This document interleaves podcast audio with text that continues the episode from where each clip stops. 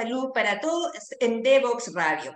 Hoy día vamos a tener un programa dedicado a quienes son y tienen que ser el objeto de nuestra mayor atención, ¿cierto? Los niños.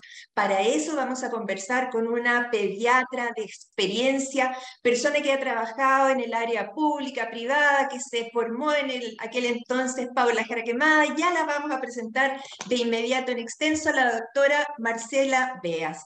Vamos primero a una pausa musical y volvemos de inmediato. Conéctate con personas que saben. En divoxradio.com.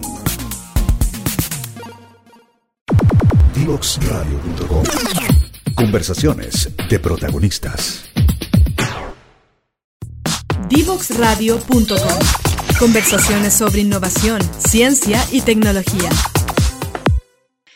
Y ahora sí vamos a conversar de corrido con la doctora Marcela Beas, pediatra.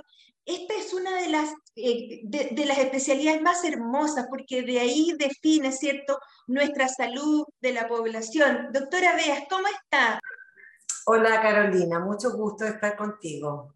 Muchísimas gracias, al contrario, que nos dedique estos minutos para que conversemos de, de temas que son no solo generales que afectan a todos, sino que son de candente actualidad. Doctora, ¿cómo fue que llegó a la pediatría?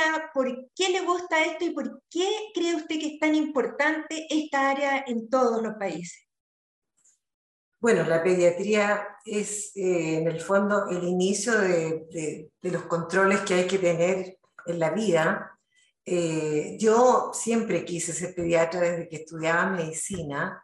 El primer internado que hice lo hice en pediatría y ahí ya me convencí que este era el camino y me gusta la conexión que tengo con los niños y con los padres, sobre todo con las madres, que necesitan a veces bastante información.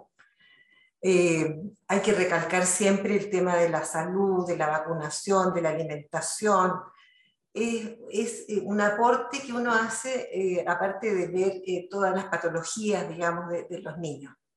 Claro, es muy importante recalcar que la pediatría, así como la obstetricia, ojalá no hubiera pacientes, ojalá no hubiera enfermos, sino que controlara poblaciones sanas. Y eso es uno de los aspectos muy importantes.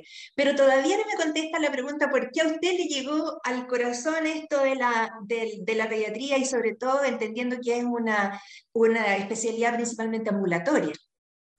Mira, eh, yo tuve eh, influencias de mis padres. Eh, mis padres eran médicos eh, claro, mi madre era ginecobstetra, mi papá era médico general, cirujano, y la verdad es que de ahí empezó como la influencia en la medicina, y dentro de, las especialidades, eh, yo me enamoré bastante de la pediatría cuando, como te digo, empecé a hacer el internado de pediatría antes de recibirme, y después ya empecé a ejercer eh, como pediatra y siempre me ha gustado. O sea, viene un poco en los genes y también en los gustos personales.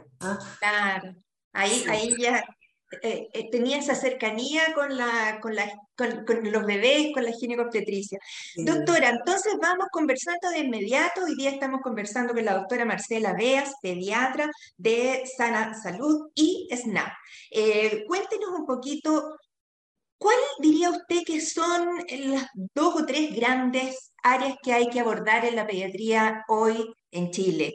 Tenemos pantallas, ¿cierto? Que, que a los niños los atraen, los tienen sedentarios, sentados, en vez de que salgan a jugar. Tenemos justamente el problema del peso en los niños, el tipo de comida, de alimentación que, que están recibiendo.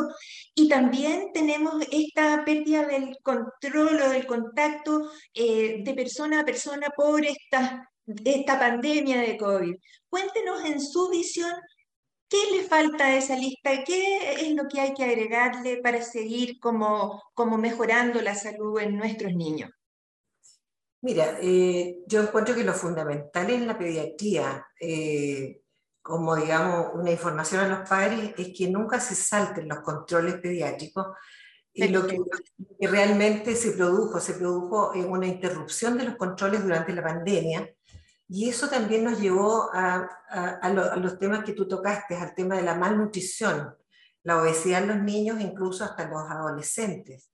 Yo veo pacientes de recién nacidos hasta 15 años, 11 meses, y claro, pasó eso, que durante la pandemia, cuando volvieron los niños a control, había una obesidad, pero generalizada en la familia en general, pero en los niños también, por el encierro, porque era fácil llegar y abrir la despensa, sacar cosas para comer, y por la ansiedad que produjo esta pandemia. Entonces, ese es un, gran tema y eh, he tenido que derivar varios pacientes a nutriólogos porque ya algunos eh, se han pasado demasiado en cuanto al, al, peso eh, y, y, en el fondo también a nutricionistas para que adquieran buenos hábitos nutricionales. Entonces ha habido ahí una combinación de las dos cosas, la obesidad como una enfermedad y eh, el aporte que da un nutricionista como para volver a enseñar a los padres qué es lo que deben comer y qué es lo que no. El ejercicio también que dejaron de hacer durante la pandemia fue también un agravante porque no pudieron hacer ejercicio. Así que yo diría fundamentalmente es eso. Y actualmente ya volvieron los niños a control, eh, ya se ven un poco las secuelas de la pandemia, eh, está el tema ya de que los niños han tomado, los padres, digamos, de los niños han tomado conciencia de la importancia del ejercicio y de la buena nutrición, y eso hay que estarlo reforzando constantemente, ¿ah? porque se produjo como una mala costumbre en cuanto a los hábitos nutricionales. Claro, y en esto eh, el tipo de alimentación, el cómo, cómo prepararla también, eh, tenemos que volver a, a, la alimentación más natural. Y así, doctora, como como nosotros en la medicina de adultos hemos visto con, terrible preocupación que se ha triplicado la diabetes en los últimos 15 años, eh, también hemos visto que hay niños con diabetes tipo 2, o sea que ya hay eh, esta enfermedad de adultos ya se ha ido trasladando a, a etapas más precoces de la vida. Claro, bastante resistencia a la insulina, fíjate. Explíquele eso un poquito a nuestros auditores, por favor. En el fondo, eh, claro, a raíz de la malnutrición se produce esta enfermedad que se llama eh, resistencia a la insulina y que lleva a los niños a rápidamente adquirir eh, en, poco tiempo una diabetes tipo 2. Eso hay que prevenirlo rápidamente porque si no, el futuro de los niños en, en la edad adulta es gravísimo. Significa diabetes, significa hipertensión, problemas articulares, porque en la obesidad eh, también eh, pasa eso, digamos, problemas de, al caminar, al hacer ejercicio. Todo eso se ha agravado con el tema también del encierro. Pero em, es bueno hacer controles, sobre todo si los padres notan en niños adolescentes, por ejemplo, que están notoriamente pasados de peso, eh, llevarlos a control, hacer un chequeo de exámenes y ver si aparece el tema de la resistencia a la insulina. Claro, que en esto tenemos que decir que por, desgracia ya se ha ido generalizando en, todas las edades. Doctora, el, otro de los, de los eh, coletazos, ¿cierto? De los esquinazos que nos, dio el COVID con el aislamiento fue el comportamiento de los niños. Eh, ¿A usted también le llegan eh, las quejas de los mamás, de los papás, o que, que le cuentan que los niños están un poco más agresivos, sus reacciones? ¿Será que antes no se veían estas peleas como cuerpo a cuerpo que hay ahora y que se difunden por la televisión. ¿Qué, es lo que está pasando con eso? Yo pienso que sí, yo creo que esta, esta es como una secuela eh, de la pandemia en el fondo, en muchos niños que estuvieron encerrados mucho tiempo y que al enfrentarse al grupo, que significa eh, la clase que les toca, digamos, el, el nivel educacional que tengan y el contacto con otros niños, eh, ha sido como algo nuevo. Los niños han dejado de tener eh, ese contacto habitual durante la pandemia y por lo tanto cuando se enfrentan a esto también hay manifestaciones de agresividad eh, por el encierro y se han producido estos casos de, agresiones físicas, el bullying también, ah, que es otro tema. Eso hay que saberlo manejar con los padres más que nada. O sea, hay, hay que de repente recomendarles que asistan a un especialista eh, psicólogo, psiquiatra, para ver eh, el manejo que hay que tener con ellos. ¿ah? Eh, no me ha tocado tanto, pero sí las quejas de las madres que, que dicen que además el aprendizaje se retrasó. Ah, eh, por el tema de, de, la pantalla. ¿ah? No todos estaban pendientes de las clases online y por lo tanto eh, se retiraban de la clase y hay mucho retraso, en, sobre todo en el lenguaje, fíjate, el escrito y el oral. Los niños no saben escribir todavía a veces a los 6, 7 años o sea, no tienen conocimiento del lenguaje. Pero, eso también parte por la casa. Yo me acuerdo que mi mamá me sentaba en la falda y con el silabario, el ojo nos, hacía caligrafía. Eso tal vez, claro, eh, con, esto de la, de, la conexión instantánea y permanente de los padres, de, de la mamá que trabaja, pero que se tuvo que quedar en la casa haciendo el almuerzo, trabajando en, teletrabajo, eh, compartiendo las pantallas en tiempo con sus hijos. Qué, qué, tremendo todo esto, ¿no es cierto? Esta, esto nos llegó como un balde de agua fría al comportamiento de la sociedad. Ya no, ya no somos los mismos. Y, y otras cosas a las que también se han expuesto nuestros niños estando dentro de sus propios hogares es al tabaco, al, a la exposición dentro de la familia de los padres que fuman. Exacto. Claro, ese es otro tema. Eh, pero principalmente este tema del rechazo en, el, eh, digamos, en, en el lenguaje y todo eso tiene que ver porque las madres no han podido, como tú dices, estar encima porque muchas de las madres trabajan online y no hay tiempo para todo, no hay tiempo. Entonces el padre a veces tiene que salir igual a trabajar y la verdad es que a veces no es un niño, son dos, tres, cuatro niños y es imposible estar arriba de las tareas como estaban nuestros padres antiguamente. ¿ah? Eh, sí, eso, eso significó un daño, digamos, en la parte escolar. ¿ah? Y eso va a repercutir como sociedad en adelante también, porque si usted me dice que a los seis años un niño eh, promedio todavía no tiene lectoescritura eh, aprendida, entonces, ¿cómo aprendemos el resto de las cosas? Sí, se, se han atrasado todos los procesos y los profesores también lo han sentido. Yo tengo una hija profesora y ella me cuenta eh, lo que significa poner al día a los niños que están, digamos, con este rechazo. Es como empezar de cero en el fondo. Oh. No, es muy difícil. Y esto en todos los niveles, porque nos pilló a, a, los niños en cualquiera de los años escolares, ¿cierto? Y esto significa un, una especie de hoyo en sus conocimientos, un espacio que tenemos que en algún minuto resolver. Em, recuerde, doctora, que se, se, aprobaron por decreto y se pasaron de curso por decreto el primer año de la pandemia. No recuerdo si el segundo año también, pero ¿cómo vamos a tener el control de la calidad de los procesos si, si todos iban a pasar? Igual.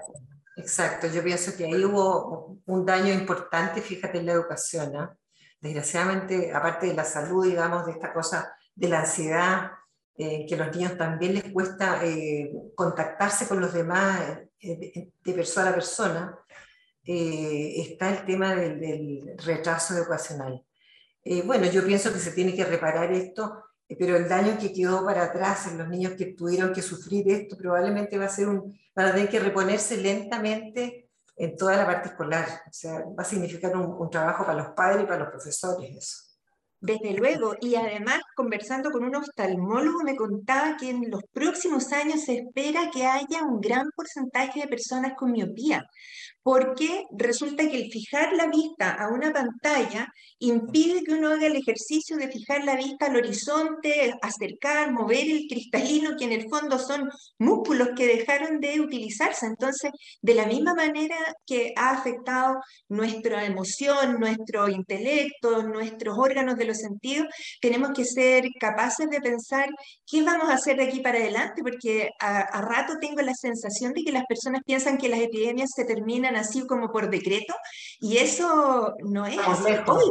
No, claro, 39 mil casos activos hoy de, de, COVID eh, y que desconocemos, y, y, ahí quiero que me cuente usted un poquito, en adultos ya sabemos que incluso hay algunos casos de jubilación por invalidez que ha dejado como secuela el COVID. En los niños, eh, ¿qué, ¿cómo ha pegado más fuerte el COVID? Bueno, el año, el año de inicio, el 2020, en que venían pocos pacientes a control, también me tocó ver eh, niños, digamos, con el, la primera cepa que hubo, digamos, la Delta, y esos niños estuvieron bastante mal, porque acuérdate que en ese periodo no habían vacunas y los, niños que llegaban los niños que llegaban con síntomas se habían contagiado de los padres que salían a trabajar eh, o las madres, y vi casos bastante graves que tuve que mandar a hospitalizar incluso. Tuvimos niños intubados y ventilados. Hospitalizados, claro. Exacto, eso fue muy grave eh, antes de las vacunas. Hubo un cambio bien importante cuando empezó el inicio de las vacunaciones eh, en los niños eh, escolares, digamos, y ahora en los niños de tres años para adelante.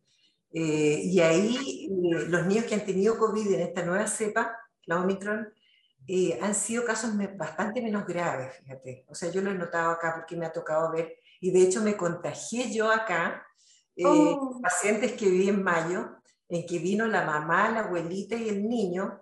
Y, bueno, o sea, me tocó estar con ellos a pesar de la mascarilla KN95 y todo. Pero bueno, o sea, es parte de lo que a uno le puede pasar. ¿ah? Pero sí fue complicado. Eh, pero yo te diría que los casos han sido menos graves.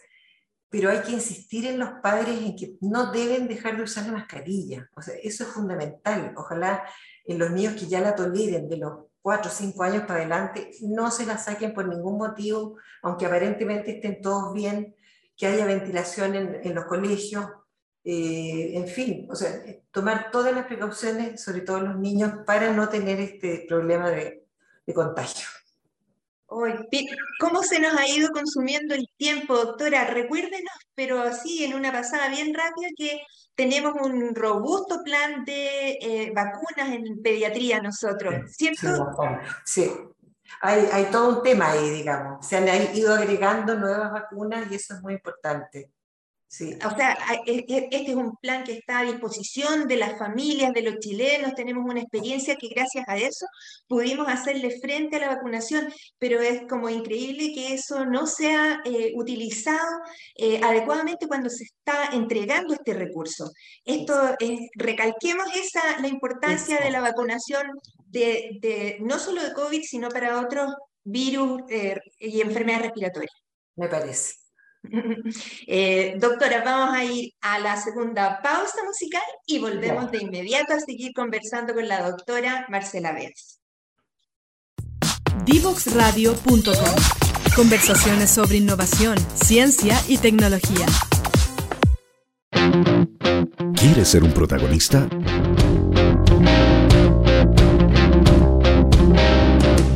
Escríbenos a invitados@divoxradio.com.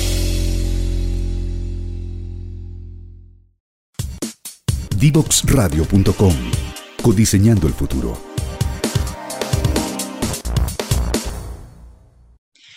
Y aquí estamos de vuelta con la doctora Marcela Beas, pediatra, estamos conversando los temas que nos ha dejado la pandemia, lo que nos, tiene que preocupar de aquí para adelante, lo que significa poner realmente la atención en los niños, en la pediatría, en, el futuro de nuestro país, el futuro de Chile. Realmente si uno quiere eh, hacer actividades que tengan valor, tiene que mirar a los niños e incluso desde antes las madres, las embarazadas son aquellas a las que hay que explicar que no pueden seguir fumando si están embarazadas, que tienen que tener una alimentación sana para evitar la obesidad en los niños.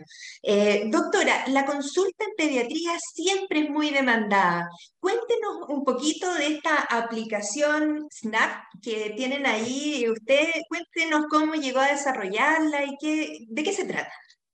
Mira, esta es una aplicación nueva. Eh, nosotros estamos con esa aplicación y consiste que en el fondo eh, las madres, en el caso de la pediatría, pueden acudir y bajar la aplicación o si no, meterse en snap.cl y ahí pueden ellas tomar horas, tanto pediátricas o de otras especialidades, eh, poniendo el nombre del médico o buscando la especialidad o eh, el centro de salud que esté eh, conectado con esta aplicación, Snap. Es rápido, eh, permite, eh, eso es lo más importante, permite una hora rápida, si no hay hora inmediatamente, eh, esta aplicación permite que te avisen dónde y Ah. qué horas puedes tomar una hora con ese profesional o con otro. Esa es la, la ventaja que tiene esta aplicación. El Claro, ya no es, no es solo que uno levante el teléfono y pida la hora, sino que esto le va, le va dando la prioridad que requiere. el- Exacto. Mira, Sí, y esta aplicación es SNA-B larga, B larga. La pueden Perfecto. bajar como aplicación o si no, eh, meterse por internet en snap.cl. De ahí, entonces, rápidamente eh, ponen el nombre del especialista o el centro de salud donde quieran tomar hora o la especialidad y Snap te va a buscar eh, información sobre eso. interesante. Esto, esto lo desarrollaron ustedes, lo desarrolló ustedes, lo trajeron, lo probaron, ¿cómo fue? Esto existe hace poco, la verdad es que Ya. eh, nosotros estamos empezando con este sistema, eh, yo creo que se se va a generalizar lo más probable, pero nosotros ya lo tenemos instalado. Y eso es súper importante porque la verdad es que eh, de repente, claro, no hay horas o se, se, se desocupó una hora, ponle tú, y, y- y bueno, esa hora puede ser eh, dada rápidamente al paciente que está esperando. ¿Mm? Perfecto. Es rápido. Buenísimo. Entonces ya eh, los auditores saben, Snap, S-N-A, B larga, B larga, y eh, la aplicación .cl. Con- sigamos conversando estos temas tan, tan eh, a veces tan eh, rehuidos, ¿cierto?, por, por los doctores de, de conversar, porque a nosotros nos gusta conversar de salud, de buena salud, de, a veces de las enfermedades, que tengan sus remedios, qué sé yo, pero hay cosas que pasan por los ojos de un pediatra en la consulta que no pueden, no, no pueden hacer a un lado. Y en ese sentido, frente a, la consulta pediátrica, ¿le ha tocado enfrentar casos de abusos, por ejemplo, en los niños, maltrato en los niños? Sí, me ha tocado, desgraciadamente me ha tocado ver niños eh, con abuso infantil eh, por parte de la familia, o sea, dentro del ámbito familiar, que eh, eso se sabe que es lo más frecuente. El abuso infantil se produce principalmente intrafamiliar. Que estamos, estamos hablando de, de familiares consanguíneos, abuso por Exacto. parte del padre, hermanos, de tíos. tíos, de padrastros. No, hay que estar eh, pendiente de este tema y son niños que, que si tú los ves, son niños con ansiedad, se comen las uñas, no son capaces de manifestar lo que les pasa o lo que les pasó, digamos. Por lo tanto, eh, hay, hay síntomas de ansiedad, de mal dormir, de, en el aprendizaje hay un retraso también. eh, y en fin, o sea, hay que estar atentos a lo que pasa. eh, y en caso que los niños consulten por esos síntomas, rápidamente empezar a, investigar en la familia eh, quiénes son los componentes de la familia, cuánto tiempo están solos los niños con los padrastros, con los tíos, los abuelos. Y que desgraciadamente eso es lo que pasa, o sea, es intrafamiliar el problema principal en el abuso infantil. Eh, y hay que estar alerta a los síntomas psicológicos en el fondo. ¿ah? Claro.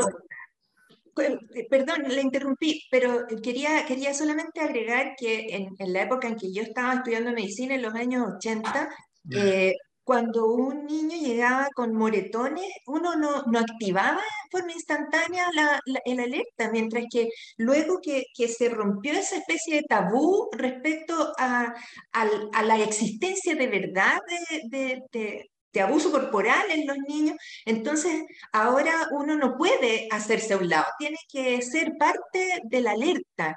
Y, ahí nos estaba contando usted cuáles son los síntomas que tienen que poner en atención, ¿cierto? Y, incluso si es un vecino o alguien cercano y se da cuenta que, que hay estos síntomas, ahí también hay que hacer un- una búsqueda del caso. Cuéntenos nomás.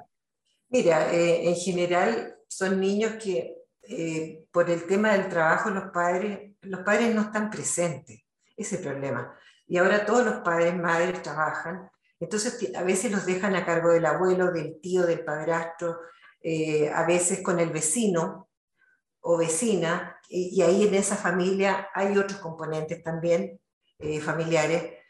Y bueno, los niños pueden empezar con mal dormir, con pesadillas, con mal rendimiento escolar, con inapetencia, Eh, en fin, yo diría que eso es lo más, importante eh, y, no hay otra causa, o sea, no es que los niños estén enfermos, sino que son síntomas que deben hacer sospechar a los padres y madres eh, que puede estar pasando algo en este tiempo que ellos no están presentes. es fundamental eso, o sea, ¿con quién dejo a mi hijo? ¿Ah? Claro, y en ese sentido la mirada como sociedad tiene que abarcar todos los puntos, porque el otro día escuchaba con una muy buena noticia que es que va a haber línea 9 del metro, puede ser, que va a unir algo así como San Bernardo con Lo Burro, una cosa por la que en este momento una persona pierde casi tres horas al día desplazándose. Entonces, si, si uno invierte en este tipo de cosas, de, de comprender que los tiempos en que tú te desplazas eh, perdiendo ese, ese, momento, lo pierdes en tus labores de, de, de madre, de, esposa, de, crear familia. Entonces, bueno, esas tienen que, tenemos que aterrizar bien a eso. Eh, doctora, eh, ¿qué otras ¿Qué otras cosas son relevantes en este momento en los niños de, pesquisar tempranamente? ¿Adicciones tal vez en los, adolescentes? claro, eso te iba a decir, o sea, sobre todo los adolescentes, incluso los prepúberes, yo te diría, como de los 9, 10 años, eh, a veces desgraciadamente tienen acceso a drogas eh, facilitadas por eh, jóvenes, por hermanos mayores, por tíos jóvenes, niños que también quedan solos, y es fácilmente posible de que puedan caer en el consumo de drogas. Eh, también se nota eso en los niños, en las conductas, en los cambios de conducta, y son niños en general vulnerables, o sea, que están eh, muchas horas solos, eh, no hay control parental y tienen cambios de conducta. O sea, yo diría eso es lo principal, siempre sospecharlo y sobre todo niños que están conectados permanentemente al celular, porque ah, en las redes sociales pasa de todo, o sea, cosas buenas y cosas malas también y los niños pueden tener acceso a, este tipo de cosas, a, donde se ven, donde pueden adquirir drogas, eh, a veces es el vecino o, cerca de la casa.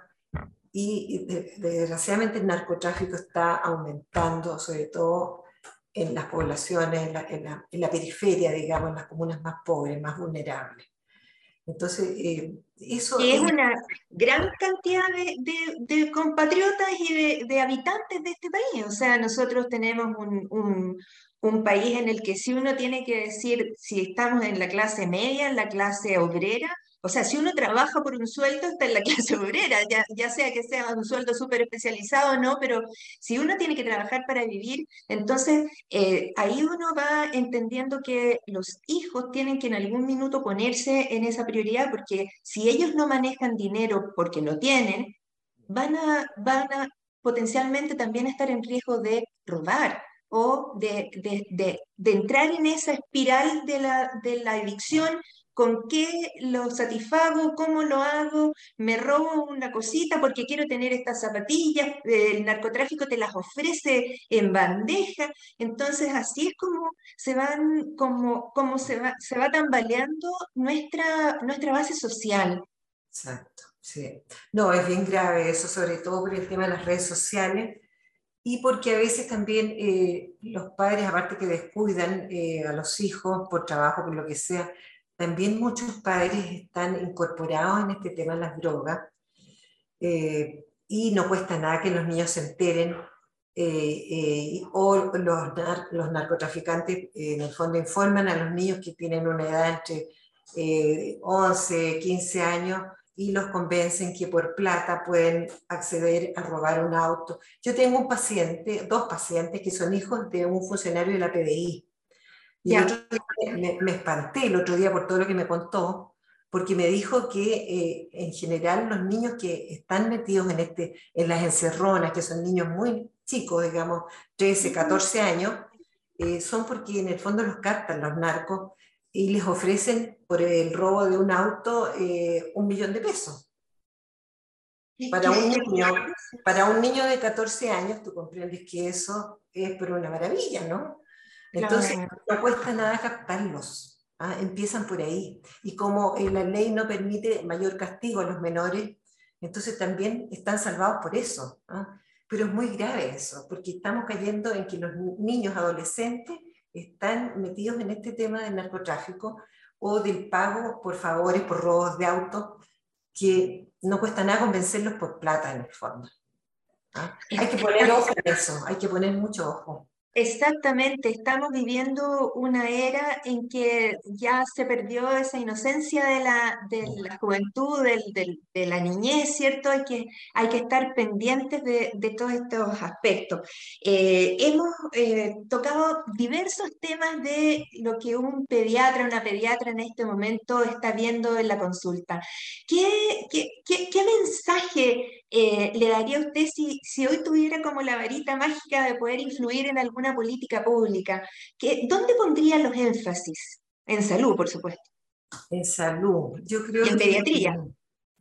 En, pediatría, mira, eh, eh, bueno, la información permanente a los padres, bueno, la importancia que tiene en los controles médicos, pediátricos, eh, las vacunaciones que estén al día, porque también ahí estamos previniendo un montón de enfermedades graves. Eh, el control, en, cierta manera, de las redes sociales, que ojalá los niños no, no tuvieran acceso o los padres estén revisando los celulares de los niños permanentemente. Porque más que una política pública, tiene que haber también un control parental en este tema de los celulares. O sea, tienen que saber los padres cómo se meten y dónde, en qué redes sociales están. Y, revisar los celulares de frente y ponerles horarios. O sea, ya te vas a comunicar una hora en el día o dos horas máximo, pero de ahí se acabó. Y que no lleven celulares a los colegios. Porque a veces están en clase y están todos con celular. Uh, tiene toda la razón. Eso es Claro, porque se interfiere el proceso de aprendizaje. Si uno no tiene puestos los sentidos en lo que está escuchando, es como cuando uno come frente al televisor, no tiene ninguna conciencia de lo que está poniéndole al cuerpo, porque no, no lo logra eh, eh, eh, comprender integralmente. Claro, usted tiene toda la razón porque en el fondo uno le puede poner una política pública de cualquier naturaleza, pero en realidad donde es la crianza, donde tiene que ejercerse la autoridad, o, pero con cariño, ¿cierto? Con respeto, es en la casa. Yo, yo en ese sentido, nosotros hemos pasado la transición de no tener ninguna red social, no existían los celulares cuando yo estaba en la escuela de medicina, porque la gente a veces como que no visualiza el mundo antes de los celulares y después de los celulares. Pero hoy que ya tenemos como eh, nuestra vida ha cambiado, se ha puesto más tecnológica. Eh, creo que en ese sentido el llamado, tal como usted dice, parte cierto del cuidado por la casa. Y claro, y hoy que hemos estado en esta conversación tan, tan rápida, tan alegre, ¿cierto? Con la doctora, también hemos tocado temas tremendos como eh, el, el, abuso de los niños, el bullying, el, lo, que puede venir a continuación de la pandemia, que no lo sabemos, no sabemos qué le va a pasar a un niño en un par de años después de haber tenido COVID. Entonces, eh, ya, el llamado es a seguir evitando enfermar. Lavado de manos, distancia física, mascarilla, ¿cierto? Y vacunación, sobre todo. Exacto, por ahí va la cosa. Doctora querida, le quiero agradecer estos minutos que usted nos ha dedicado. Yo quiero invitar a nuestros auditores a una tercera pausa musical y volvemos de inmediato a cerrar el programa. Muchas gracias, doctora. Ya, gracias a ti. Conéctate con personas que saben. En divoxradio.com divoxradio.com. Conversaciones sobre innovación, ciencia y tecnología. Conéctate con personas que saben. En divoxradio.com. Y ahora vamos a cerrar este programa que hoy día lo dedicamos, ¿cierto?, a, a una mirada pediátrica sobre la salud de nuestra población. Y aparecen como importante tan, tan importante importantes como la nutrición, ¿cierto? Como la exposición al COVID, otros temas que tenemos que mirar en el seno de nuestra sociedad.